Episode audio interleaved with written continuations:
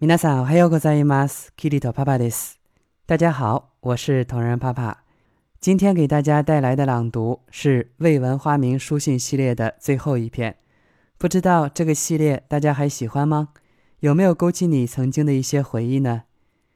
而今天的内容主角不是我，是我的两名学生胡桃和野喵，他们都是我的得意門生，曾經在日語朗讀大賽中拿過前三名。 接下來，讓我們來聽一聽他們的表現吧。超平和バスターズはずっと仲良し。ずっ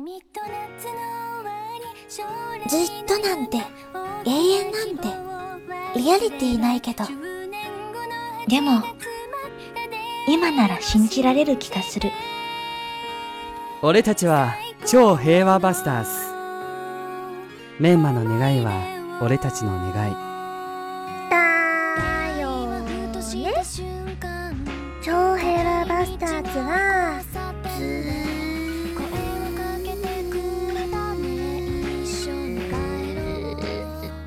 と仲良し。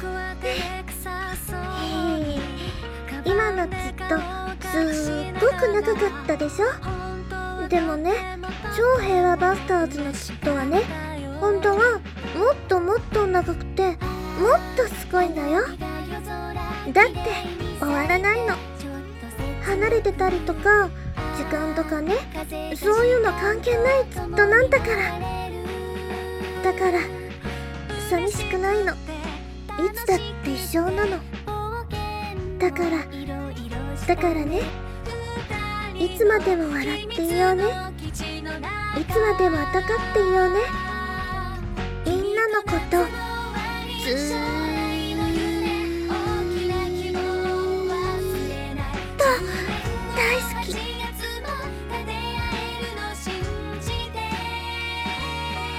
はい、今日の朗読はこれでおしまいです。ご清聴ありがとうございました。